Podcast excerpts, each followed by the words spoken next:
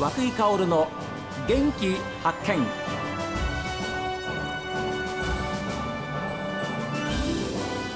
おはようございます。和久井薫です。和久井薫の元気発見。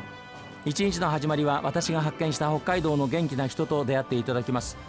今週はラオス昆布を使った商品やスイーツを生み出している株式会社ケミクルの代表であり共同企業体丸京アボ高橋代表も務めていらっしゃいます足崎隆也さんにお話を伺っています。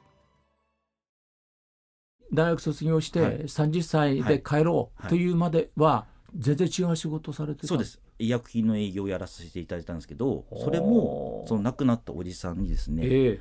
あの帰ってあの手伝うからってはい。いうことを大学の時卒業間近に言ったらですね、うんうん。ダメだって言われて結局外で飯を食わないとダメだっなるほていうことでああ。10年経ったら帰ってこいっていう約束で働き出したんですこの共同企業体をやるにあたっても、ええ。やっぱりその経験すごく生きてて、うん。地元に戻ってこの漁業の共同企業体作る時には、うん。やっぱり取れてるところはそれなりに給料ですけど、はい。取れてないところはそこまで給料がもらえないっていう中をうん。一緒にしてこれからを考えなきゃいけないっていう新しい発想になったわけですよね、はい。今までの漁師さんと全く違うね。今おいくつでしたっけ？僕今43になりました。43 これからだよこれから。でも嬉しいことがあったんです、あのー、3年目にしてですね、はい。やっぱりそういうあの一緒にやってて、ええええ。乗組員も全部一緒なんですよ。はあはあ。別々に仕事するんではなくてなくて。2つの船の仕事をうん。みんなでするっていう。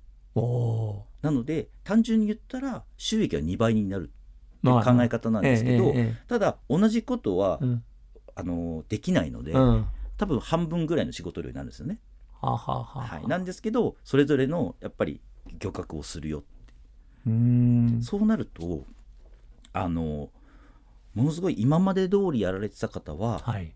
あの仕事的に難しく感じてしまってすごく辞めていく方が多かったのが正直なところです。あのずーっと子供の時からうちの船に乗ってくれてる方は、ううんちの仕事しかわからないからだからよかったけど、経験としてやってきたわけでしょ、はい、それをとあっちのもやるのかっうんていうなるとなかなか難しいっていう。それで僕が最初企業体とした時に13人メンバーがいたんですね、ええ。2つの船で。はい。それが一時期7人まで落ち込みまして、半分減ったはい、うわでそれで2隻を浮かさなきゃいけない。どうしたんですか？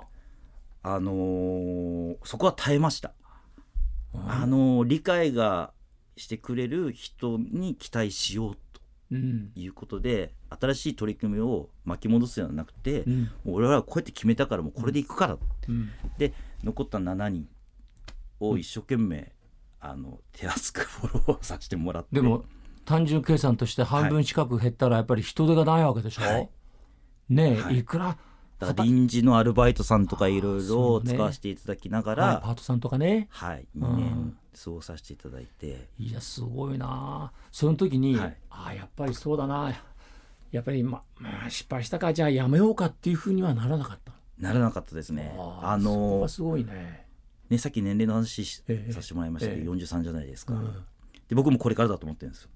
ね。でうちの船に乗ってる僕より年下の人間、あの乗組員うん。もこれからだって思ってるはずなんですよ。はいはい。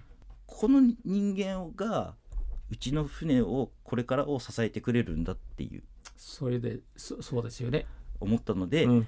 今までの人はないがらしにするわけじゃないんですけど、うんできなくて当たり前だと思うんですはいよ。はいはいはい。上の方は今までやってきたことの経験でできてるかもしれないけど、ええ。これからはこの人たちが今の環境変化に対応してうん。どういうふうに魚を取っていくか網を仕掛けるかっていうのを考えれるチャンスが広がったなっていうあ逆に？僕は捉えた。逆に考えましたな、うん。なるほどね。そうするとですね、うん。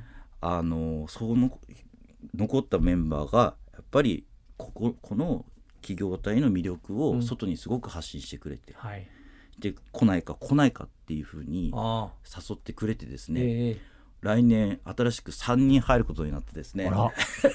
おめでとうございます。それも全部30代。わあじゃあでバリだ。これからねえ、はい。で総勢11名に今度なってですね。はは秋だけの乗組員を含めたら13人に戻ることあになったん戻った。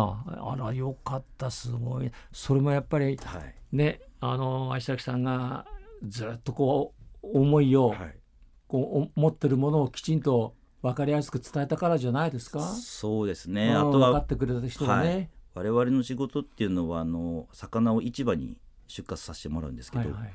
自分で値段決めれないんですよねあ、そうですそうですねだ。から取ればそれだけいいかもしれないんですけど、取りすぎると値段が下がるよっていう原理の中でじゃあどうやってこれから。従業員の給料をうん皆さんね他のところの企業が賃上げだ賃上げだって言ってても 我々はそうすぐにはできないんですよ。どうどうどういうふうにするんですか？ああの差し替えなかったら。あ僕が去年やらさせてもらったのは、ええあのー要は取る量を制限させてもらったりとか市場に上げるタイミングをずらすっていうははは。やり方ですね。うん。はい時期をずらす。時期をずらして我々例えば月曜日から金曜日まで、はあの魚を取りますよっていう時にやっぱりみんな月日曜日が休みなんで、うん。月曜日にたくさんこうはい。魚が入ってきますよね、ええ。そうするとやっぱり買い手がやっぱりうん。キャパオーバーで。安くなっちゃうええ可能性が。だったら2個2つ私ども網仕掛けさせてもらってるん。で、片方の方のあまり時期的に取れないところのやつを月曜日にやって取れる方をを火曜日にやって。る、ああ曜日ずらしてね。はい、ああでも他のところは1つしかないのでその網でしかやるしかないので,、はいそうで我々は選択ができるっだていうことになると月曜日は例えばすごく値段下がったけども、うん。火曜日になったら火上がるよ上がるよっていうあことになると結局へ平準化されるって価あはい格が。はい。ね、あの安いところでずっというんうん。きなり安くドーンっていって高く高くじゃなくて、はいはい。中間層でずっといけるっていう。これはねはい。足崎さんのところだけなんですか？他の、はい。そういう経営見てたら他の漁師さんたちも、はい。ちょっとうちもちょっとはい。組んでやらねえかっていう感じになりませんか、実はあのー今年に入ってうん。何件かは相談に来ましたうち僕のところに。来ました？はい。それ何？あの一緒にやらせてもらえないかいうこと。どうやってやってるのっていう。そうですよね、はい、僕らの今のき共同企業体をうん。2件のやつを3件4件に増やすのは得策じゃないんですよ。なるほど。ただ他のところも同じような取り組みをしていくと、うん。やっぱりあの良くなるんじゃないかうんっていう、やっぱり一件一件では難しくなってきてるのは、はい。漁獲量の部分もそうかもしれないんですけど、やっぱり人手の問題も出てきますし、